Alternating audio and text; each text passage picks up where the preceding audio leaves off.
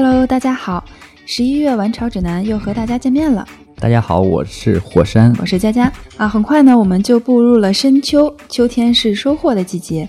那在这里也给大家做一个小小的预告，那就是泡泡玛特即将在十一月十七号这一天迎来十二岁的生日，十二周年了啊。嗯，泡泡玛特成立十二周年了，对。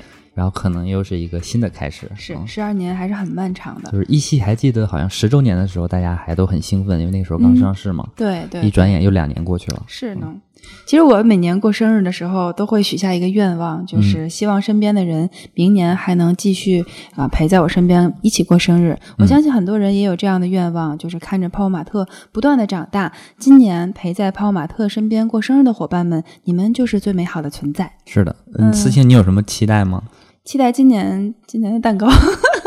其实我就参加过一次四庆，嗯嗯，是去年，我记得去年就很多伙伴们大家聚在一起，然后去庆祝，还是非常非常的开心。因为那个时候我刚刚加入泡泡玛特，嗯，然后给我的感觉就是哇，这个大家庭真的是就是又团结，然后又有趣，然后大家就就氛围非常的好。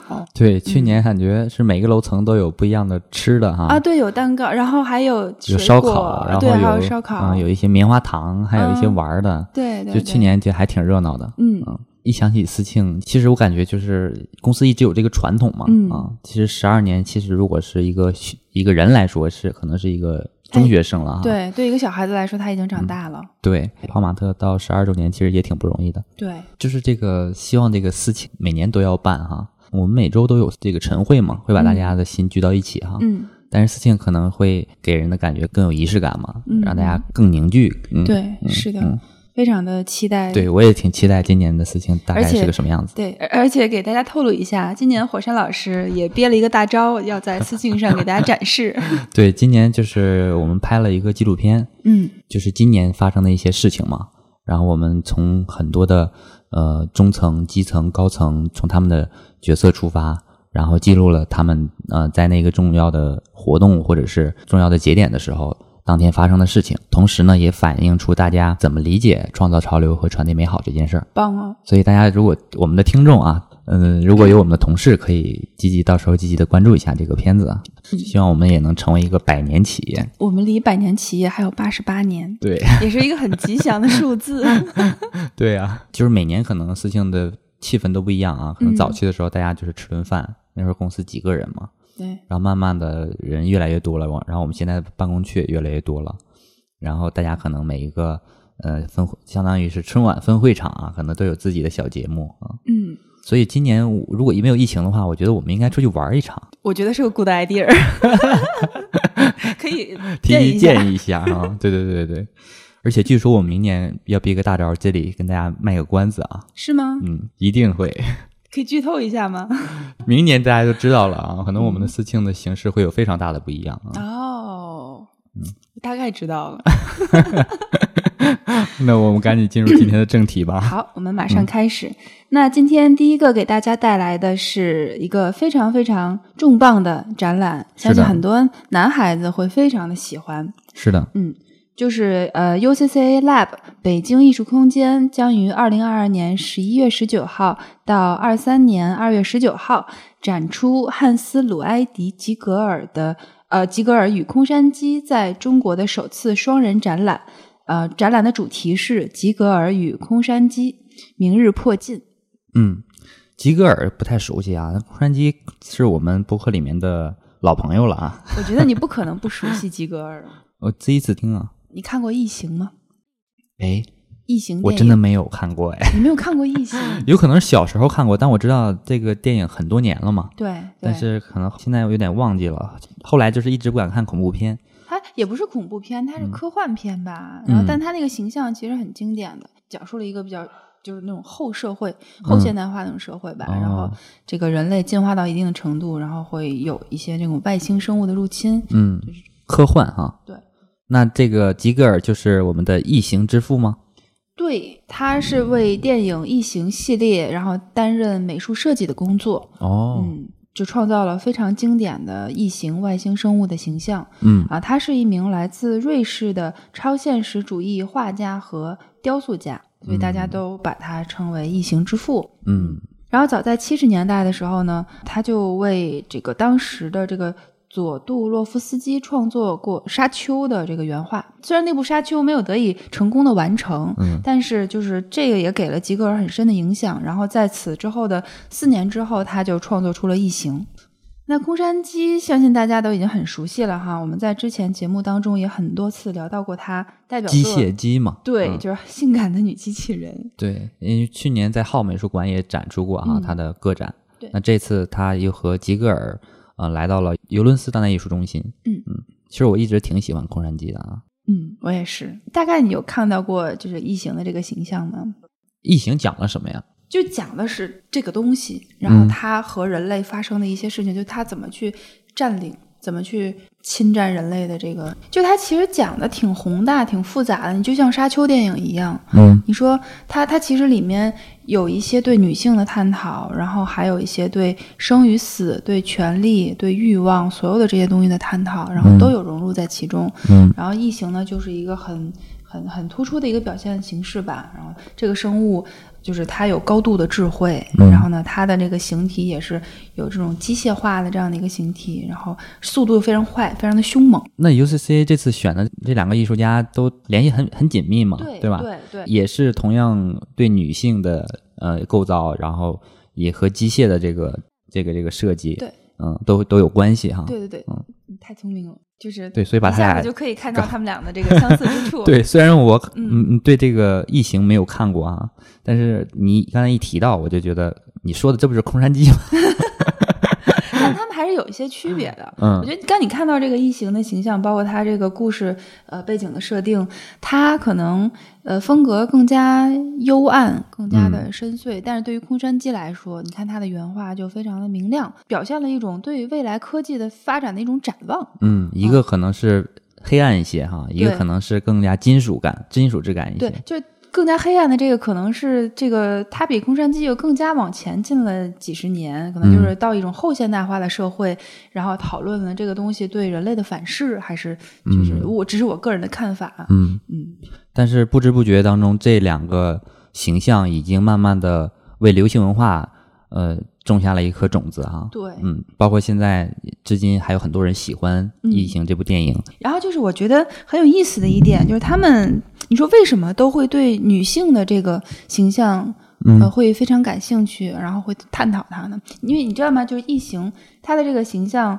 就就在异形的一个电影的故事里面，然后他们这些人乘坐了一个飞船，但那个飞船叫 Mother，、嗯然后呢，母亲这个嗯对，然后异形它从寄生在人的身上破膛而出的那个样子，还有就是它有一个异形的幼虫的形象叫抱脸虫，嗯然后那个形象就是呃很多很多都充满了这种对女性的形体方面的这些暗示。嗯，然后空山鸡呢，那就更明显了。我感觉啊，就是有两点吧，我个人感觉，嗯一点可能是就是女性确实是一个母性的一个代名词嘛，嗯对吧？人要问自己从哪儿来的，那首先想到的可能是他的母亲啊，嗯对吧？那是一个关于本源的问题。嗯那第二层呢，其实我觉得可能现在跟现代社会的话语权有关系，就是嗯还是一个男权社会嘛，嗯啊，可能说起来可能有争议啊，现实就是还是话语权掌握在男性手中。被做成这种艺术品的时候，那嗯肯定是，嗯、更加要要符合男性的审美的眼光。男性肯定会，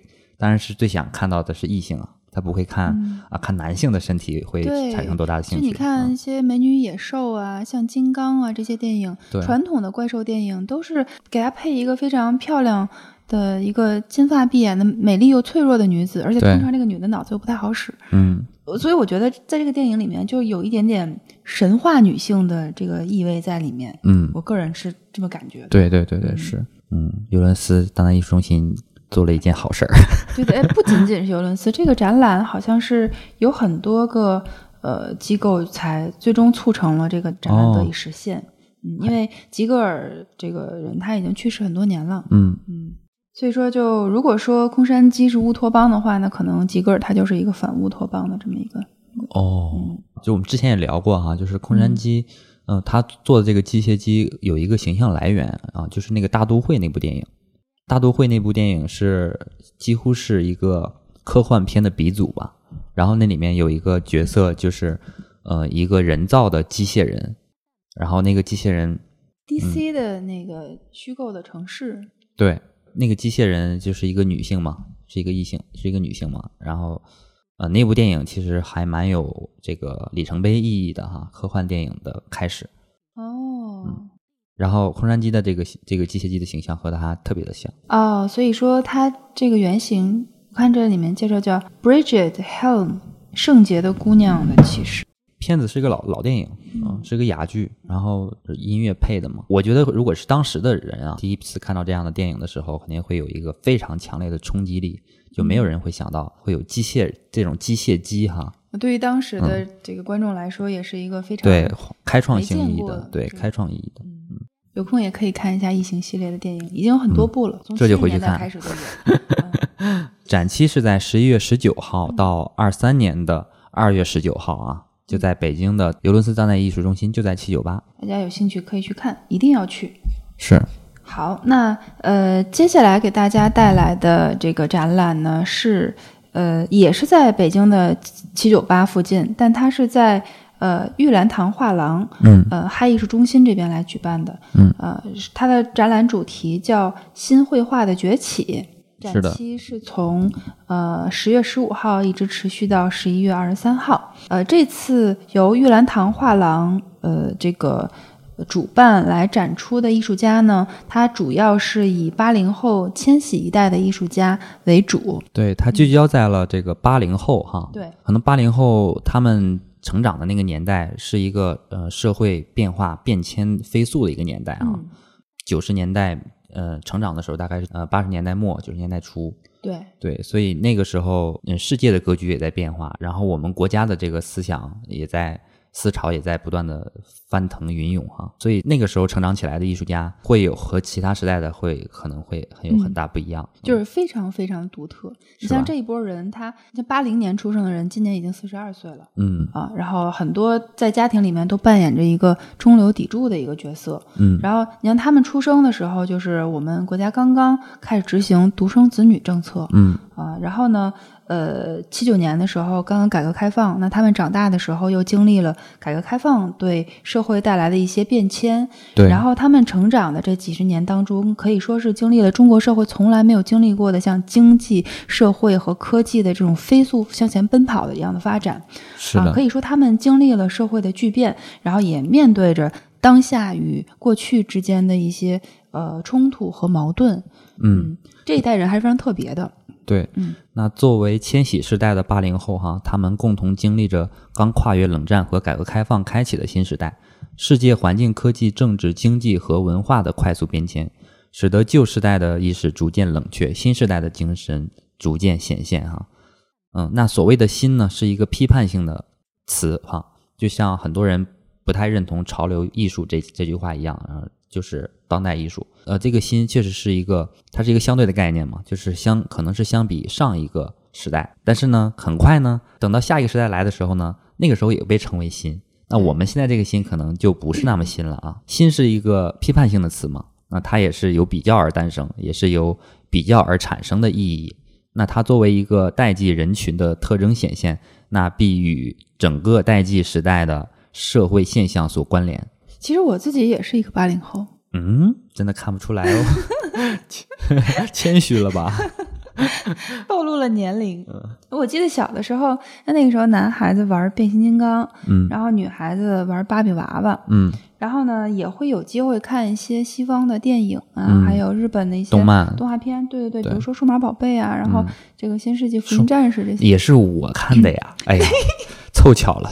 巧了巧了，嗯对，可能对于更早出生的七零后、八呃六零后、七零后来说，他们成长的时候没有机会看到这些东西，因为那个时候我们还是相对比较封闭的一个状态。嗯，但是呃，对于这一代人来说，他们小的时候就嗯什么慢慢的都有了。对，就知道了什么叫国际化和全球化嗯，啊、所以外来文化的这种侵袭哈。对对对，就是呃，我说我说的是普罗大众嗯啊，然后呢，呃，就他们可以接触到很多外来的信息，嗯然后接受的教育也跟上一代是很明显的不一样的。嗯所以说，那在艺术作品的表现上，可能也是非常的多元的。对，嗯所以这次我看到这个玉兰堂这次举办的一个群展哈，这些画作会和我以前认知的中国传统绘画有非常大的不同哈，更贴近于现在的潮流艺术哈。你像此前的老一辈的艺术家，他们的作品当中，你是能看到一些共性的，就是呃，因为他们的那一代人，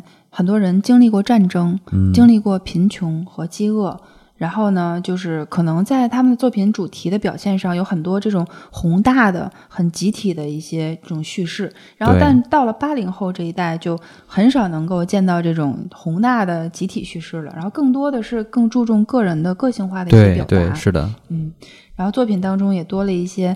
嗯，小资啊，精致啊，以及这种非常个性化的东西在里面。嗯嗯，还有一些流行文化的元素哈。八十年代之前的社会可能很难想象了，那一代人以后可能就没有人挨饿了。嗯，七十年代像我父辈那一代那一代，他们可能还有时候会挨饿。有这样的记忆是吗？对，有这样的记忆，就是吃不饱饭呀，然后每天要为吃发愁啊。嗯，那可能八零后，甚至像现在九零后、零零后，根本就不用考虑这件事情。对对。可能他们的关注点可能更在于。精神世界，对，嗯，更关注自我，嗯，我觉得就这一代人，他们可能会更加的有表达欲望，相较于上一代人来说，就是，嗯，上一代人可能会，呃，更加倾向于屈从、屈服于集体，嗯，但是对于这代人来说，就是我就是喜欢这个，告诉你，嗯，我想说什么，嗯，但现在确实是有一点要反过来了。就有的时候我的思想也在变啊，就是我个人个人的感受啊，可能我上学的时候老师还在讲，就是呃个人要服从于集体，嗯啊嗯集体利益高于个人利益。对我小的时候也也有过这样的经历，但是现在可能个人意识的觉醒哈，就是可能更加以自我为中心的去思考问题，可能更从自身的视视角来发现世界。甚至呃来观察世界，甚至想的是如何去改变世界。对对对，就像我们这一代人，现在当了父母之后，可能都会鼓励自己的孩子说：“你要呃重视你自己的感觉，你要做你自己，然后你是最独特的，然后你不必做那个最优秀的，你只要是独一无二的就就够了。”对，是的，可能是一个圆。我觉得，我觉得确实是潮流，可能是一个圆。嗯，就是每到这个经济社会特别发达的时候，人们就越来越注重自身的。需求哈，但是如果又又回到了那个动乱的年代的时候，可能人的命运就比较的渺小。对对对，那个时候可能人们觉得都盼着这个社会只要和平起来，然后平稳下来。对，可能注意力正在别人的身上啊。对，表现的东西都是相似的。现在年轻人去到这个玉兰堂，嗯，看这次的画展啊，可能会有更。贴近于自己认知的一些，嗯，理解是和去到这个传统的什么艺术馆、中国美术馆呀，并且看那些很多几百年前的水墨呀、对博物馆呀，会有非常非常不一样的感受。对对对，而且就是在当代艺术市场当中，八零后也是非常有优势的。你知道为什么吗？嗯，就是因为新入场的这一批藏家也慢慢变得年轻起来了。哦，藏家也是八零后、九零后。对，都会买一些自己喜嗯认可的、自己理解的。啊对，就是这是很好理解的，因为同年龄段的人更容易对跟自己背景相似的作品产生共鸣。嗨，是个缘嘛，再过几十年再看。那非常感谢玉兰堂画廊这一次给我们呈现的这个展览，把一个新时代的面貌通过艺术作品呈现出来。嗯，欢迎大家前去体验和感受。是的，接下来呢，跟大家介绍一下个新的艺术中心的诞生啊。叫宋艺术中心。那北京宋艺术中心呢，在十月二十九号正式开馆了。那与此同时呢，宋呃艺术中心开馆展览的名称呢，就叫“宋之回响”，追溯穿越时空的精神与美学。给大家介绍一下这个宋艺术中心啊，它在位于北京艺术核心区七九八艺术中心。呃，它毗邻呢木木美术馆和当代唐人艺术中心。它选的这个建筑啊，是一个北京文物保护建筑，一九五零年代德国原建的包豪斯风格的呃建筑楼体。这次的这个宋艺术中心呢，它的创始人叫苏芒女士，非常有来头的苏芒女士，中国时尚界的女魔头。苏芒女士呢，她从事呃杂志出版工作已经二十五年了哈，曾经是时尚传媒集团的总裁。时尚芭莎创刊的总编辑，而且呢，她苏芒女士多年来一直坚持公益慈善啊，大家呃经常会看到很多的很多的明星啊参加一个活动叫芭莎明星慈善夜，基本每年都会有哈。苏芒女士呢，她是在二零一零年的时候创办了芭莎艺术的杂志。自此之后，她在这个呃时尚和艺术界所做的这些活动，对中国当代艺术的跨界发展也起到了非常有力的推动作用。嗯嗯，所以说这个宋艺术中心是苏芒女士在离开芭莎之后的一个全新的艺术项目。嗯，这一次在七九八终于正式揭开了它的神秘面纱。哎，一提起这个宋艺术中心，我总能想起，如果只听声音的话，我第一个想起的名字是宋庄。但是这个跟这也很有联系啊。是，但是这个宋不是那个姓氏的那个宋啊，嗯是歌颂的颂。嗯嗯风雅颂的颂。嗯、对对对，那跟大家介绍一下这次的展览吧。这次展览呢，汇聚了二十一世纪以来中国当代艺术界与七九八有着深厚渊源的二十二位重要艺术家哈，呃，包含了蔡国强、黄瑞、曾梵志、贾爱丽、李群相等这些特别知名的艺术创作者。那这次展览呢，分为了三个部分，分别展现了东方性、时代性和仪式性，以其独特的讲述方式，再现穿越时空的精神与美学。那同时呢，这个宋艺术中心它也是一家年轻的艺术运营机构啊、它也承担着青年艺术家的发掘和推广的工作。那并且它是非常有优势的地方，就是呃，它可以为艺术家提供更多元的这种跨界的合作。嗯嗯，然后这个中心呢，在空间设计上也是非常独具匠心的，它是由著名的建筑设计师 Howard G. Ho Kim 亲自设计的嗯，啊，所以说你去了之后，随手拍出来都是一张大片儿。哦，嗯，我发现最近七九八的展览特别的多。我们刚刚讲到的前三个全部都在七九七九八，嗯，是，对，说明这个艺术展览的中心还是在七九八啊。是北京是在七九八。其实还有更多是我们没有讲到的。然后大家如果感兴趣的话呢，可以最好能够早一点来，然后在这里面泡一天，可以一口气看完很多展览。是的，嗯嗯可能一天也未必够吧。反正我每次去七九吧都逛不完，只能逛一个几个片区，几个吧，一个片区不错了。对对对，好，还好咱们离得近。对，嗯可以没事儿可以去转转。对，好，下一个为大家介绍的是由艺术团队 Team Lab 打造的沉浸式美术馆 Epson Team Lab 无相艺术空间啊，将于二零二二年的十一月十九号在北京朝阳大悦城的顶层开幕。嗯，它它这个地方。我之前其实，在朝阳大悦城逛街的时候有看到过，就是它那个顶层有一个非常高的一个空间，嗯。每一次坐电梯的时候就能看到它那个顶层是一直处于封闭的状态，嗯。已经很长时间了，就不知道在搞什么神秘的大动作。以前朝阳大悦城他们是做了一个沉浸式的一场秀啊，嗯。里面有好多演员在里面什么时候？有段日子了吧？对我最近去就前前两年嘛，然后哦他们在里面做鬼吹灯的一个实景的秀，然后会有一些演员带领你体验鬼吹灯这个 IP 的故事啊。所以那个是一个什么样的机构来办？就它是有了这个鬼吹灯这方面开发的一个版权。对对对，然后他们里面有很多演员，你进去以后呢，演员会带着你。你参加了？我参加了，因为我有一个同我有一个同学在里面当演员，他是办的什么呢？他办里面的那个 最后一个算命先生，嗯，反正反正挺好玩的，在里面你可以看到他们都穿着那那个当时 IP 里面那个故事里面的衣服嘛，会有一些角色，有主角，然后有一些配角带领你去体验整个剧情，嗯，嗯，但是已经过去了，现在变成我们今天讲的这个展览了，哦这个也很棒啊。嗯，对，听起来这个地方还是挺大的哈。对，嗯，有好多的个空间，然后这也是 Team Lab 最大规模的美术展，它也是一个常设展。嗯啊、先给大家介绍一下 Team Lab，我觉得大家可能对 Team Lab 多少都有一点了解了哈。然后它它是一个由艺术家、程序员、CG 动画师、数学家、建筑师等等各个领域的专业人士组成的一个艺术团队。哦，对他们，他们是做 NFT 的吗？不是听起来像有程序员在，程序员也可以是艺术家嘛？那数字艺术家嘛，对。数字艺术不就是 NFT 对？二进制的艺术。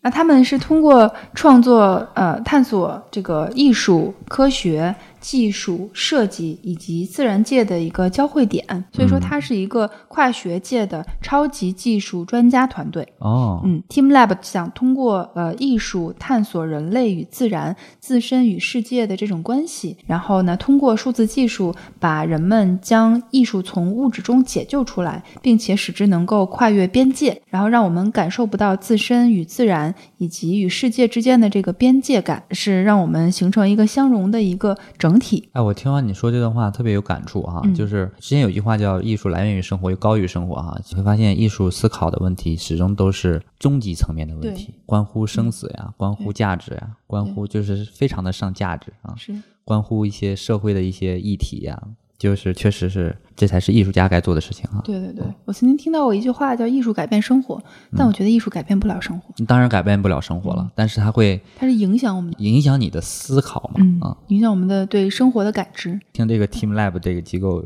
它的但是自介绍就是团队很厉害的。二零一七年的时候，Team Lab 曾经在北京举办过一次展览，嗯那次展览的主题叫“花舞森林”，好像是我记得，因为当时我、我也去了，嗯呃，但是印象不是很清晰了，好像是也是在七九八那个时候，嗯。嗯，然后但当时那个感受是，就确实是蛮震撼的，因为有那种很大的一个场地、一个空间，然后你有那种沉浸式的体验感，可以看到光影啊、色彩的变换，同时你自己也是可以和作品去互动，然后你也作为作品的里面的呃一部分融入到其中了，嗯。确实是可以感受到那种你自身和外界的一个边界感的一个模糊。它为什么叫数字艺术展呢？因为它融入了很多这种计算，高科技、对声光电，对对对，一提起声光电，肯定是是要编程啊什么的。嗯是是是。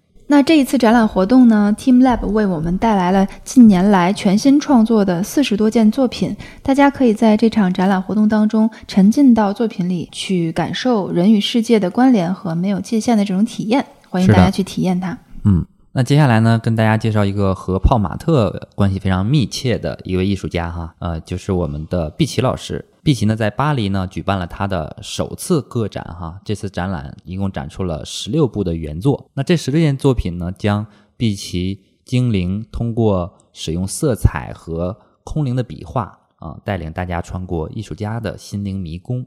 并完成彩色的烟火。那据说毕奇在筹备飞到太空的女孩展览的时候，他对一个名为 Lemura，对这个 Lemura 呢，呃，它是一个深古文明产生了一个兴趣，呃，为他这次呃作作品呢提供了背后的灵感。这个 Lemura 的主要的信条呢是爱、和平、艺术、音乐和自然，都是毕奇在创作过程中使用的概念。黑暗与光，柔软和大胆，死亡和重生的对比的能量，可以在碧琪的颜色和笔触中感受得到啊。其实看碧琪老师的画，确实有这种呃非常强烈的这个对撞啊。嗯，他虽然描绘的是一个小孩子的形象，但是你会发现他会用非常艳丽又非常厚重的那种那种颜色、那种笔触，嗯，对比非常的鲜明。对，嗯虽然她是一个小女孩的形象，但她的那种给你感受到很强烈的力量感。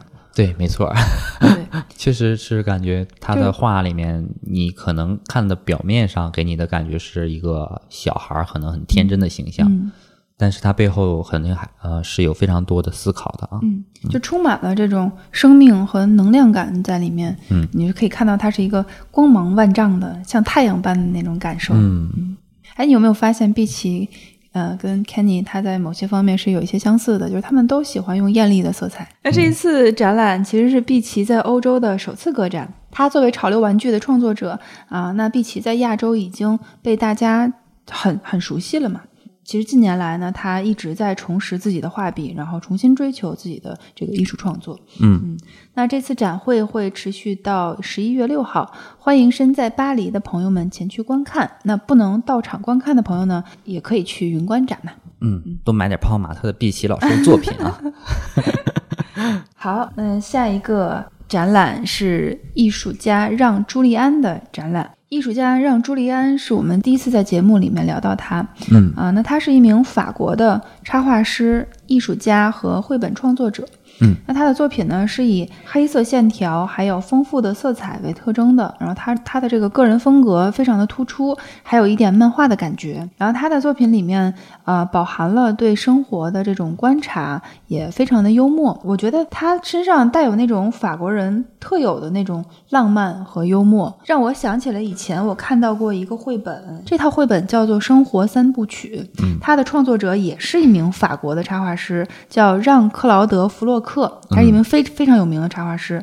然后呢，就是那种很简洁、很流畅的线条，但是又传达出了那种温暖、平实又感人的这种东西。我觉得法国人在这方面是非常相似的，嗯就他们可以在细微之处体现出这种浪漫，然后去、去享受生活，去关心自己身边的这些人。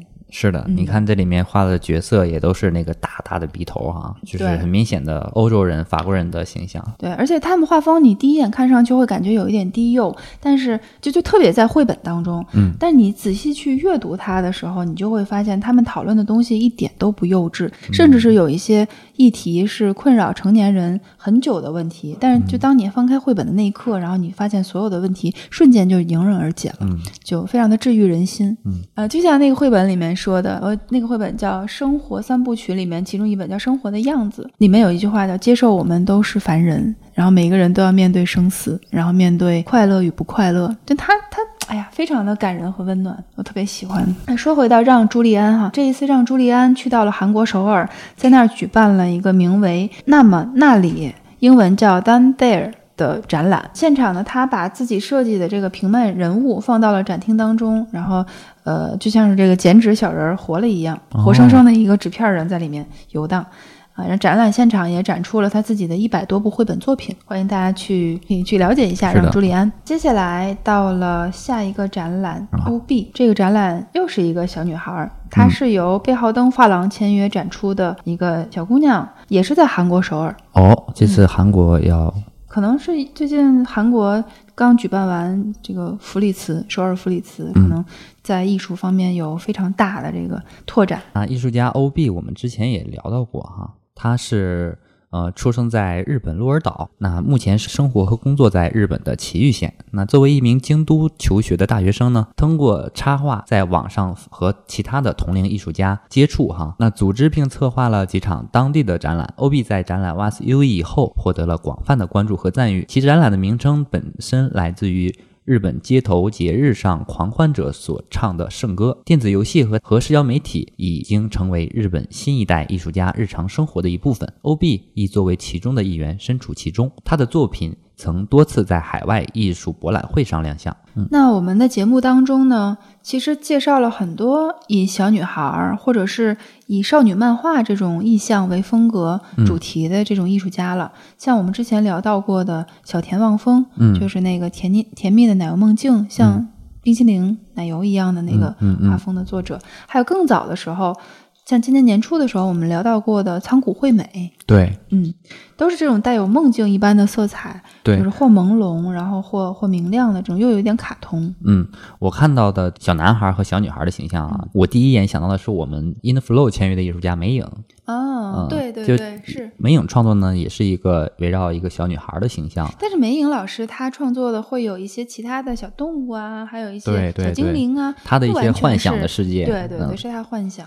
接着聊这个 OB 哈，我发现他们可能是我们在节目里面介绍的这些人啊，都是来自日本的九零后的女生。对我不知道这样硬生生的去归类是不是正确的，嗯但但这是给我的感受，就仿佛是一个特定的时代背景下啊长大的这么一批女孩子，她们的内心世界是的以及，她们表现世界的方式是通过这样的画作来表现的。嗯，是的。嗯那这次展览，OB 曾说，呃，这次展览中的花园呢是概念性的，嗯啊、创造了一个远离日常生活的个人世界。这个行为就如同构建一个花园。我希望个体的故事得到重视，无论社会的环境如何。那他比较强调这个情感哈，这个主题叫微型花园，这也很容易理解嘛，就是嗯花园是作者的内心世界，嗯那作品呢，其实就展示了他的内心世界与外界的这种一次一次的交流与试探。嗯，那 OB 的内心世界是花园哈。嗯呃问佳佳，你的内心世界是什么？我的内心世界是一片森林，我的内心世界是什么呢？杂乱无章，是一堆艺术作品。不知道。有的时候很难很难抽象的去想哈、就是就好像说我每次睡觉之前都会想到一个场景。哎，你这样说，我忽然想起来，我的内心世界更贴切的说，就是我我感觉会像是一个宇宙。哦，嗯，你知道吗？就可能会听起来有点奇怪，但是我每天睡觉前都会想一些嗯，今儿在木星星睡，球啊，然后会一些人类的这样的一些很宏大的一些东西。啊我真的每天睡觉前都会想，今天在木星睡，明天在火星吃饭。对，我会想 这个太阳系以外这几亿光年以外的星球是什么样子的。对，就像我每次睡觉之前会想起一个场景，就是车站，就那个车站的印象特别深。是你生活当中经历过的，就是北京西站。每次睡觉之前都会想起那个车站，可能当年在车站上发生的一件事儿吧，让记让我记忆犹新。每次睡觉之前都会想起它，有故事。嗯，对，我就觉得可以向欧 B 老师学习啊。对，以后有机会把那个场景以某种形式再次展现一下。那这个展览我们就聊到这里。对，接下来呢，为大家介绍两个潮流新品。嗯，第一个呢，我们首先来了解一下艺术家季新。那这位艺术家也是在我们节目当中第一次聊到。嗯，他是一名八五后的艺术家，他出生于一九八八年。啊，然后在求学的时候，他主修的是油画。那在他的作品当中，呃，充满的一种就是就是平静的那种气息。然后同时，他的作品当中也有很多关于女性的这种想象和描绘，给人感觉非常具有古典主义的这种色彩。然后它不仅仅是表面的这种女性的古典美，同时你还能感受到那种就是来自西方的意大利的那种文艺复兴时期的作品的那种味道在里面。哦，嗯，呃，他的作品在我们呃刚刚聊到的这个新绘画崛起的这场展览当中也有展出。啊，作品名字叫做维纳斯。然后他的另外一部作品叫 Lady New Moon，与 Artie Rachel 联合推出过一个呃这个个人的雕塑。